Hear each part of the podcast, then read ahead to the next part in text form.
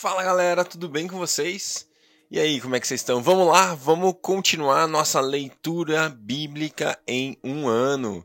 Galera, que massa! Estamos hoje começando a semana de número 28. É o dia 190 que a gente está lendo a Bíblia juntos, sabia disso?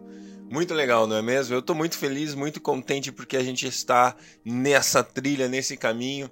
190 dias já alcançados lendo a palavra de Deus. Ainda tem alguns por vir, mas a gente já passou da metade e isso é muito, muito especial. Glória a Deus pela sua vida que está aqui com a gente, porque você está acompanhando, persistindo, permanecendo nesse seu alvo, nesse seu plano, nesse seu desejo.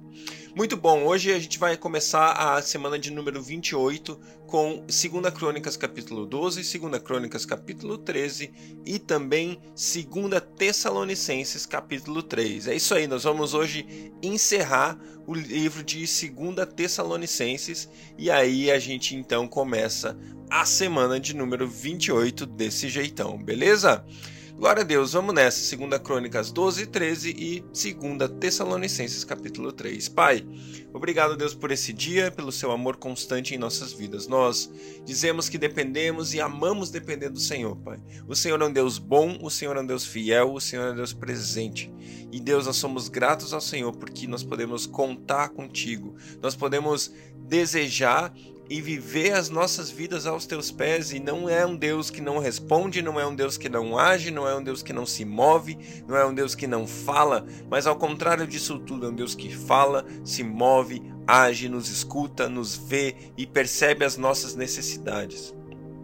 Deus, o Senhor nos vê o Senhor nos vê, o Senhor nos enxerga, o Senhor consegue entender onde nós estamos, como nós estamos, e isso é maravilhoso, Senhor. Muito obrigado porque o Senhor nos vê, Pai. Eu te amo, Deus, eu te amo, Jesus, eu te amo, Espírito Santo. Fica conosco enquanto lemos a Sua palavra nesse dia, em nome de Jesus. Amém. Glória a Deus, vamos nessa. Segunda Crônicas, capítulo 12. Depois que Roboão se fortaleceu e se firmou como rei, ele e todo Israel abandonaram a lei do Senhor.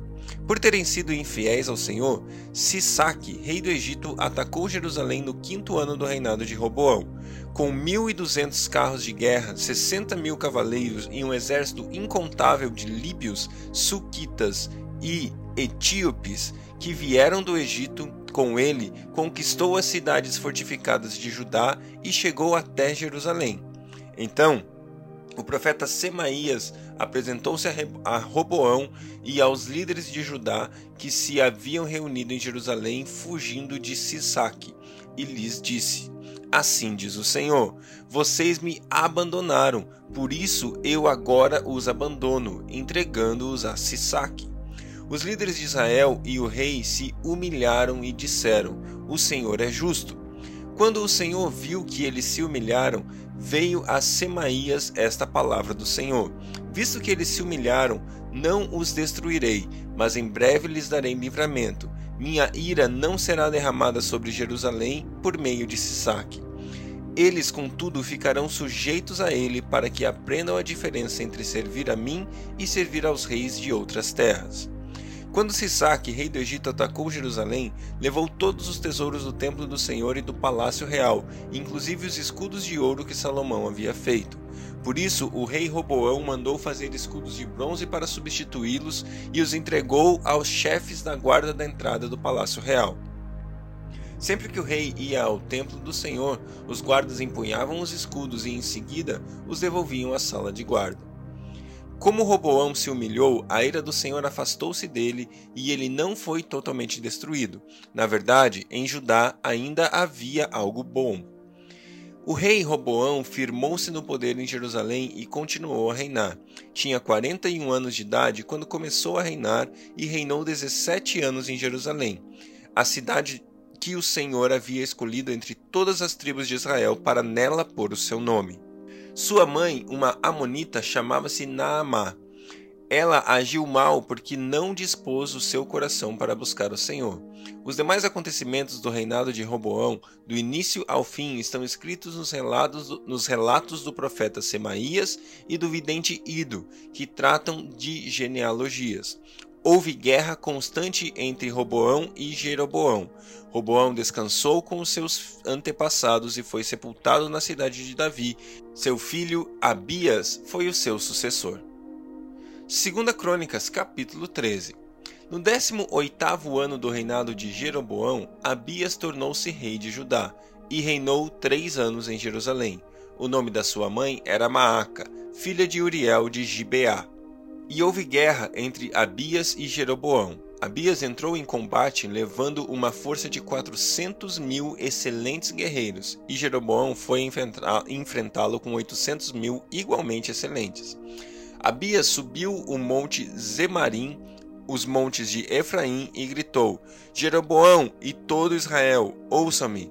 Vocês não sabem que o Senhor, o Deus de Israel, deu para sempre o reino de Israel a Davi e a seus descendentes mediante uma aliança irrevogável? Mesmo assim, Jeroboão, filho de Nebate, servo, do, servo de Salomão, filho de Davi, rebelou-se contra o seu senhor. Alguns homens vadios e imprestáveis juntaram-se a ele e se opuseram a Roboão, filho de Salomão, quando ainda era jovem, indeciso e incapaz de oferecer-lhes resistência. E agora vocês pretendem resistir ao reino do Senhor que está nas mãos dos descendentes de Davi. Vocês são de fato uma multidão imensa e têm os bezerros de ouro que Jeroboão fez para serem os seus deuses. Mas não foram vocês que expulsaram os sacerdotes do Senhor, os descendentes de Arão e os levitas, e escolheram seus próprios sacerdotes, como fazem os outros povos? Qualquer pessoa que se consagre com um novilho de sete carneiros pode tornar-se sacerdote daqueles que não são deuses. Quanto a nós, o Senhor é o nosso Deus e não o abandonamos. Os nossos sacerdotes que servem ao Senhor, auxiliados pelos levitas, são descendentes de Arão. Todas as manhãs e todas as tardes eles apresentam holocaustos e incenso aromático ao Senhor, arrumam os pães sobre a mesa cerimonialmente pura e todas as tardes acendem as lâmpadas do candelabro de ouro. Pois nós observamos as exigências do Senhor, nosso Deus, enquanto vocês o abandonaram. E vejam bem, Deus está conosco, Ele é o nosso chefe. Os sacerdotes dele, com suas cornetas, farão soar o grito de guerra contra vocês. Israelitas, não lutem contra o Senhor, o Deus dos seus antepassados, pois vocês não terão êxito. Enquanto isso, Jeroboão tinha mandado tropas para a retaguarda do exército de Judá, de forma que eles estavam em frente de Judá e a emboscada estava atrás. Quando o exército de Judá se virou e viu que estava sendo atacado pela frente e pela retaguarda, clamou ao Senhor. Os sacerdotes tocaram as suas cornetas e os homens de Judá deram um grito de guerra. Ao som do grito de guerra, Deus derrotou Jeroboão e todo Israel diante de Abias e de Judá. Os israelitas fugiram dos soldados de Judá e Deus os entregou nas mãos deles. Abias e os seus soldados lhes infligiram grande derrota. 500 mil excelentes guerreiros de Israel foram mortos. Os israelitas foram subjugados naquela ocasião, e os homens de Judá tiveram força para vencer, pois confiaram no Senhor, o Deus dos seus antepassados. Abias perseguiu Jeroboão e tomou-lhes as cidades de Betel, Gesama e Efron, com os seus povoados. Durante o reinado de Abias, Jeroboão não recuperou o seu poder, até que o Senhor o feriu e ele morreu. Abias, ao contrário, fortaleceu-se. Ele se casou com 14 mulheres e teve 22 filhos e 16 filhas. Os demais acontecimentos do reinado de Abias, o que ele fez e o que ele disse, estão escritos nos relatos do profeta Ido. Glória a Deus, 2 Tessalonicenses capítulo 3. Finalmente, irmãos, orem por nós, para que a palavra do Senhor se propague rapidamente e receba a honra merecida como aconteceu entre vocês. Orem também para que sejamos libertos dos homens perversos e maus, pois a fé não é de todos. Mas o Senhor é fiel, ele os fortalecerá e os guardará do maligno. Confiamos no Senhor que vocês estão fazendo a e continuarão a fazer as coisas que ordenamos. O Senhor conduza o coração de vocês ao amor de Deus e à perseverança de Cristo. Irmãos, em nome do nosso Senhor Jesus Cristo, nós ordenamos que se afastem de todo irmão que vive ociosamente e não conforme a tradição que vocês receberam de nós, pois vocês mesmos sabem como devemos seguir, como devem seguir o nosso exemplo porque não vivemos ociosamente quando estivemos com vocês. nem comemos coisa alguma à custa de ninguém. Ao contrário, trabalhamos arduamente e com fadiga, dia e noite, para não sermos pesados a nenhum de vocês, não porque não tivéssemos tal direito, mas para que não, para que nos tornássemos um modelo para ser imitado por vocês.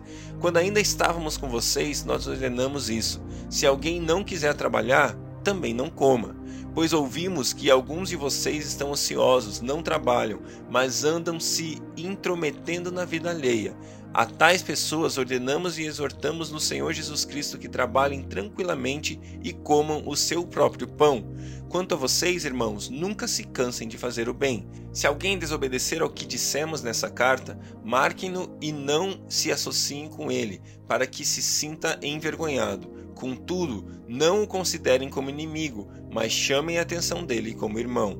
O próprio Senhor da paz dê a vocês a paz em todo o tempo e de todas as formas. O Senhor seja com todos vocês. Eu, Paulo, escrevo essa saudação de próprio punho, a qual é um sinal em todas as minhas cartas. É dessa forma que escrevo. A graça de nosso Senhor Jesus Cristo seja com todos vocês. Glória a Deus, glória a Deus pela Sua palavra. Que Deus abençoe o seu dia e até amanhã.